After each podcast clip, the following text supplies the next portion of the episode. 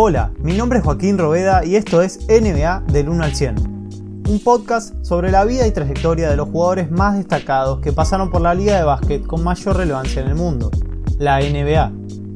En base al número dorsal de los jugadores, cada episodio va a tratar sus comienzos en el deporte, así como el camino que recorrieron dentro de la liga hasta convertirse en leyendas del básquet. No te olvides de seguirnos en Instagram como arroba NBA 1 al 100 para enterarte cuando sale un nuevo episodio.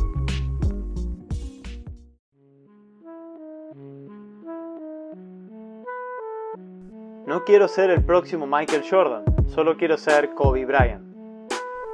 Todo legado tiene un comienzo, y el de Black Mamba tuvo lugar el 23 de agosto de 1978, en Filadelfia, Estados Unidos. Allí nacía el menor de tres hermanos, Kobe Dean Bryant, hijo del ala pivot Joe Jellybean Bryant, que en ese entonces vestía la camiseta de los 76ers. Como ocurre con la mayoría de los deportistas de alto rendimiento, la actividad que practican consume gran parte del tiempo que podrían pasar con sus familias. Ese también era el caso de Joe Bryant, que entre viajes, entrenamientos y partidos apenas podía estar en su hogar con sus hijos y esposa. Fue así como en 1984 el jugador que había disputado nueve temporadas en la NBA decidió cambiar de aires y desembarcó en Rieti, un pequeño equipo de la Serie A2, la segunda división italiana. El joven Kobe, que tan solo tenía 6 años, tuvo que adaptarse junto a sus dos hermanas mayores, Sharia y Shaya, a un panorama completamente distinto al de la ciudad de Filadelfia, un país lejano y desconocido con un nuevo idioma y una nueva escuela. Nada de esto iba a agobiar a Kobe, que logró adaptarse rápidamente al idioma y tuvo sus primeros pasos en el deporte. La figura de su padre era muy importante para él. Fue por eso que comenzó a jugar mini básquet en el equipo local. Mientras su padre era la sensación del básquetbol italiano, pasando por equipos tanto de A2 como A1, Kobe hacía de las suyas en las categorías inferiores, demostrando que tenía un talento innato para el deporte. Esto, sumado a lo que aprendía de sus compañeros y entrenadores, haría de él uno de los mejores desde muy temprana edad. En América se salta y se corre, pero pocos conocen de verdad los fundamentos. Italia, Kobe aprendió lo básico de este deporte. Declararía años más tarde su padre Joe. Italia, con su gente, su comida, su fútbol y fundamentalmente su básquet, dejaría una marca imborrable en él, y sería sin lugar a dudas la cuna del Bryant que años más tarde triunfaría en la NBA. Pero todavía quedaba mucho por recorrer. Con 13 años, luego del retiro de su padre, Kobe y su familia decidieron volver a Filadelfia, donde comenzaría una nueva etapa deportiva. Esta vez, los Aces del Instituto Lower Merion serían los que recibirían a Bryant con los brazos abiertos. A pesar de tener un primer año bastante por debajo de la media, en el que los Aces lograron únicamente 4 victorias y sumaron 20 derrotas, con el joven Black Mamba entre sus filas conseguirían 3 años de ensueño, con un balance de 77 victorias y 13 derrotas. En este periodo, Kobe jugaría en todas las posiciones del parqué, y se convertiría en el máximo anotador de la etapa escolar con 2.883 puntos, dejando por detrás a Will Chamberlain y Carlin Worley. En su año como senior fue nombrado mejor jugador del año y se ganó un lugar en el mejor equipo de la liga, gracias a su promedio de 30,8 puntos, 12 rebotes, 6,5 asistencias, 4 robos de balón y 3,8 tapones por partido. Al terminar su etapa escolar, y pese a contar con un panorama más que alentador de cara a conseguir ofertas universitarias, la joven promesa de Filadelfia tomó la decisión de presentarse directamente al draft de la NBA, convirtiéndose así en el sexto jugador de la liga en hacerlo hasta ese momento. With the 13th pick in the 1996 NBA draft, the Charlotte Hornets select Kobe Bryant from Lower Merion High School in Pennsylvania. La noche del draft de 1996 sería recordada por la talla de algunos de los jugadores con los que contó, entre los que se encontraban Allen Iverson, pick número 1 de los 76ers, Ray Allen, quinta selección de los Timberwolves, tradeado a Bucks, Steve Nash, decimoquinto pick de los Suns, y el joven Kobe Bryant que sería seleccionado en la posición número 13 por los Charlotte Hornets. Sin embargo, inmediatamente después del draft, Bryant le haría saber a su agente que su deseo no era jugar en el equipo del Este, por lo que se pondrían en marcha para conseguir un nuevo equipo. Para la suerte del joven nacido en Filadelfia, Jerry West, quien en aquel entonces era general manager de Los Angeles Lakers, había sido testigo de lo que era capaz de hacer en un parqué, durante los campus previos al draft. Fue por eso que 15 días más tarde, Kobe Bryant sería traspasado a Los Angeles Lakers a cambio de su pívot titular, la de Divac. Su primera temporada en el oeste sería bastante discreta, entrando con la segunda unidad, partiendo únicamente en 6 ocasiones como titular en 71 partidos y promediando 7,6 puntos, 1,9 rebotes y 1,3 asistencias por encuentro. Sin embargo, gracias a una gran actuación en el All-Star Weekend, anotando 31 puntos en el Rookie Game, y fundamentalmente por conseguir ganar el concurso de volcadas, con 49 de 50 puntos posibles siendo el más joven en obtenerlo, fue que Kobe empezó a llamar la atención de los cientos de aficionados de la NBA. Yo solo quería venir acá y hacerlo de la mejor manera posible. Tras una temporada que finalizó con los Lakers fuera de los playoffs en segunda ronda frente a los Utah Jazz, Brian tendría un año de sophomore que iría en ascenso, ganándose cada vez más minutos en el quinteto inicial, aunque sin llegar a ser titular, se convertiría en el jugador más joven en disputar un All-Star Game donde registraría 18 puntos y 6 rebotes. En la regular season, con compañeros como Nick Van Exel y Eddie Jones por delante de él, Kobe logró promediar 15,4 puntos en 79 partidos, lo que le valdría estar entre los aspirantes a ganar el premio al mejor sexto hombre de la liga en la temporada 98-99, luego de conseguir un gran balance de 61 victorias y 21 derrotas y quedar eliminados en las finales de conferencia en la campaña anterior, los angelinos buscaban cortar con la mala racha en postseason. Sin embargo, y pese a que Black Mamba seguía mejorando sus números año a año, con un promedio de 19,9 puntos por partido y liderando al equipo en robos con 1,4, no podría avanzar más allá de las semifinales de conferencia.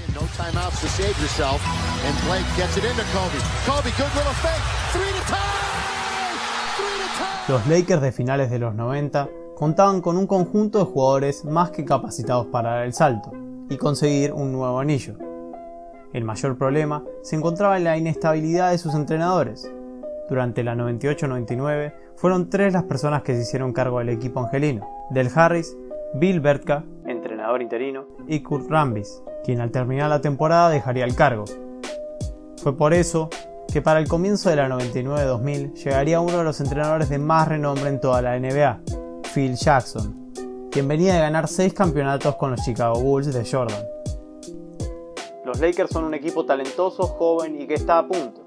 Hace tiempo que lo está, pero todavía no ha dado el salto. Se trata de una situación parecida a la que hace 10 años existía en Chicago, y albergamos la esperanza de tener el mismo éxito. Comentaba el entrenador al llegar a Los Ángeles. Con el Señor de los Anillos al mando, Brian daría uno de los saltos más significativos hasta el momento, convirtiéndose en uno de los mejores escoltas de la liga.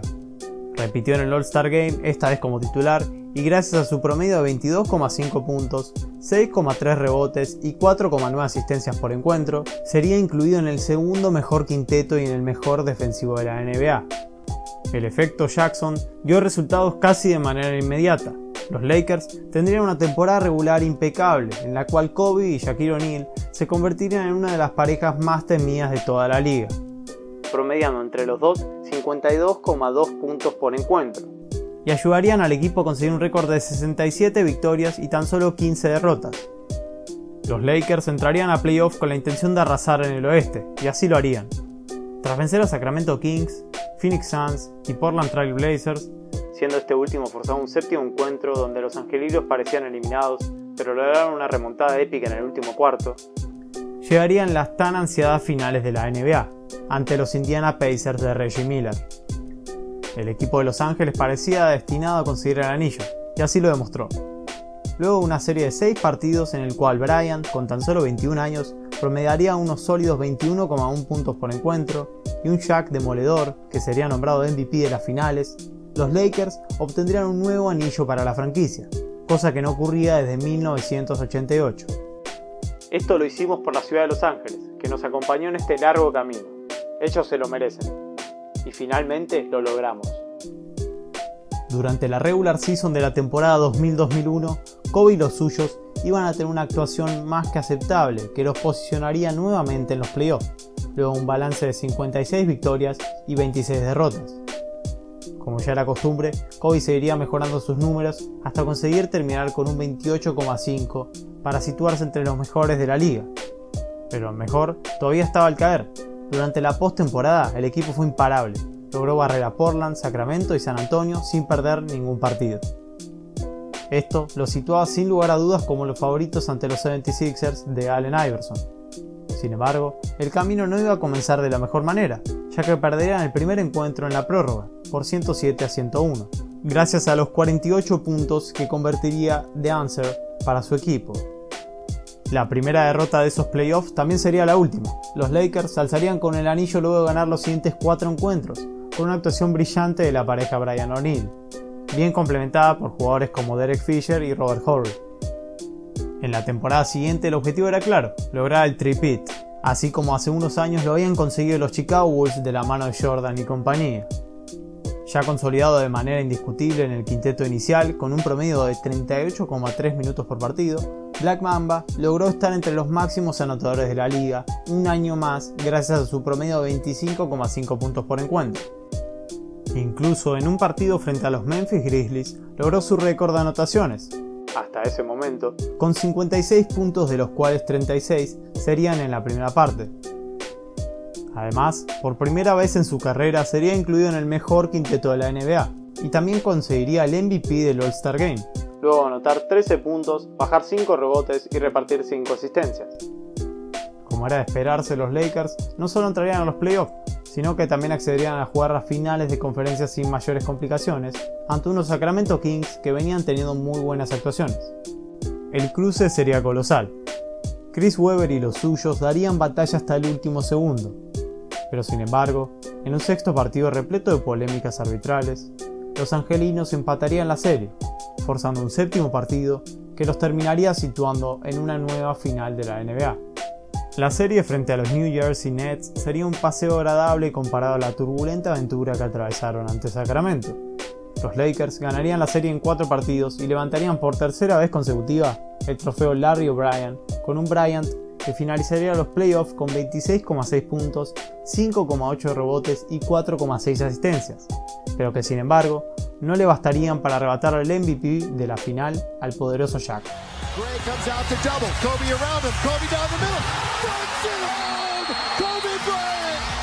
La temporada 2002-2003 sería la mejor a nivel individual para un Kobe que ya tenía 24 años. Su juego estaba mejor que nunca. Logró promediar 30 puntos por partido e incluso consiguió anotar 40 o más puntos en 9 encuentros consecutivos, con un promedio de 40,6. Esto en conjunto con sus 6,9 rebotes, 5,9 asistencias y 2,2 robos le variaron un lugar en el mejor quinteto de la liga y en el mejor quinteto defensivo por primera vez en su carrera. Pero sin embargo, y pese a la gran actuación de la Black Mamba, la asombrosa racha de los Lakers de Phil Jackson se iba a cortar. Tras entrar en playoff y vencer en primera ronda a los Minnesota Timberwolves por 4-2, el equipo angelino caería ante los San Antonio Spurs de Duncan, Parker y Ginobili en 6 partidos los cuales más tarde obtendrían el título. Luego de esta dura derrota, los Lakers buscarían reforzarse para poder aspirar nuevamente al título, y así lo harían. Para el comienzo de la temporada 2004-2005 entrarían al equipo dos jugadores de un peso importante que se encontraban en el ocaso de sus carreras, el dominante a la pivot Karl Malone de los Utah Jazz y el organizador de juego Gary Payton, quien venía de un breve paso por los Bucks, con un vestuario con tantos jugadores de renombre, alguien debería hacerse cargo del grupo. El inconveniente era que tanto Kobe como Jack creían que debían ocupar ese lugar. Si bien a lo largo de los años que jugaron juntos siempre hubo roces debido a la fuerte personalidad de ambos, un comienzo de temporada conflictivo en la parte extradeportiva por parte de Brian agravaría la relación. Pocas semanas antes de que empezara la competencia, Kobe sería denunciado por una empleada de un hotel en Colorado por abuso sexual. Durante el tiempo siguiente a la denuncia, el escolta estuvo más concentrado en probar su inocencia que en jugar al básquet. Su humor había cambiado considerablemente para mal con sus compañeros y sobre todo contra Jack, que a su vez en varias discusiones era respaldado por el coach Jackson. Esto sería solo el comienzo de una temporada repleta de inconvenientes. Peyton batalló para poder entender el famoso triángulo ofensivo que aplicaba el entrenador, y Malone se perdiera gran parte de la temporada debido a una lesión, en ningún momento de la temporada nos sentimos cómodos como equipo, afirmaría el base Derek Fisher, dando a conocer lo que muchos presentían. Sin embargo, los Lakers acabarían con un balance de 56 victorias y 26 derrotas, que los haría entrar a playoff, y pese a que Kobe seguía chocando con Shaq y Jackson, las cosas se calmarían un poco luego que la denuncia que tenía la escolta fuera desestimada un día antes de llegar a la corte de una manera un tanto sospechosa. Ya en la postemporada, los angelinos eliminarían sin mayores complicaciones a los Rockets y se encontrarían nuevamente con los Spurs, campeones defensores. A pesar de comenzar dos partidos abajo, los Lakers se pondrían por delante, luego un tiro sobre la hora de Fisher en el quinto encuentro. Tras ganar 4 a 2 la serie, los próximos rivales serían los Timberwolves, a los cuales vencerían de igual manera. Kobe y los suyos jugarían nuevamente las finales de la NBA, con la diferencia de que esta vez el equipo sufría una de las crisis más importantes a nivel grupal de los últimos tiempos. Los Detroit Pistons plantearon un juego extraordinario sobre todo por su defensa. No había nada que Brian y Shaq pudieran hacer para poder derribarlo los Lakers perderían de manera muy fácil por 4-1 ante los Pistons, y todo se comenzaría a derrumbar rápidamente. Kobe se convertiría en agente libre, y sabiendo esto pediría a Dr. Bass, por entonces dueño de la franquicia, que no renovara el contrato de Phil Jackson como condición para su continuidad. Al despido del entrenador se le sumó la partida de Jack, que tras pedir una extensión de contrato millonaria sería traspasado a los Miami Heat. Estuvimos muchos años, pero en realidad no estuvimos nunca juntos, declaré al pivot tras su partido.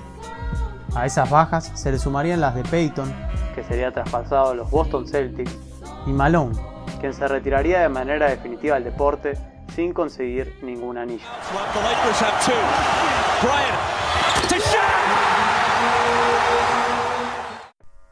Habiendo sufrido todas estas bajas, Kobe Bryant se vería obligado a cargarse el equipo al hombro y solo su Mamba Mentality iba a hacer posible que no fallaran el intento.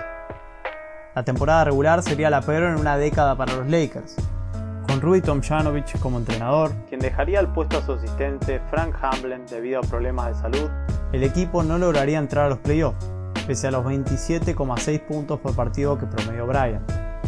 Luego de una temporada para el olvido y a pesar de las diferencias que existían con el escolta, Phil Jackson volvería al banco angelino justo después de publicar un libro en el cual calificaba a Brian como un jugador imposible de entrenar. La temporada 2005-2006 no solo iba a traer al coach de vuelta, sino que también haría volver al ruedo a los Lakers, que esta vez ganarían 45 partidos en la regular season, 11 más que en la campaña anterior. Además, Kobe tuvo su mejor actuación en cuanto a anotaciones se refiere, promediando la increíble cifra de 35,4 puntos por encuentro, lo que le valdría el título de máximo anotador de la liga por primera vez. El show de la Black Mamba tendría su primera función el 20 de diciembre de 2005, cuando anotaría 62 puntos en tres cuartos ante los Dallas Mavericks.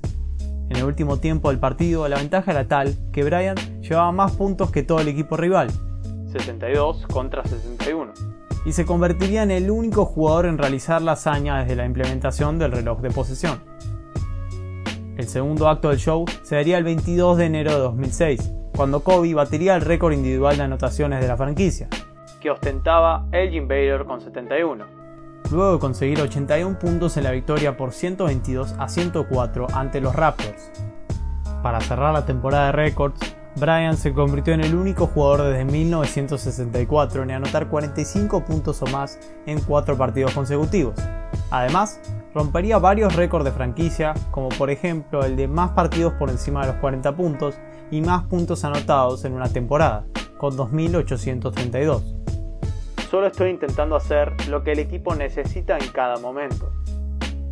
En playoff, los angelinos se enfrentarían en primera ronda a los Suns, a quienes pondrían contra las cuerdas con un 3 a 1, en el cual un Kobe Bryant encendido les daría la victoria a los suyos en el cuarto partido, luego de encestar un tiro sobre la hora. Sin embargo, y a pesar de estar a un encuentro de pasar de ronda, los Lakers no sabrían cerrar la serie y terminarían siendo eliminados por el equipo de Nash luego de 7 partidos.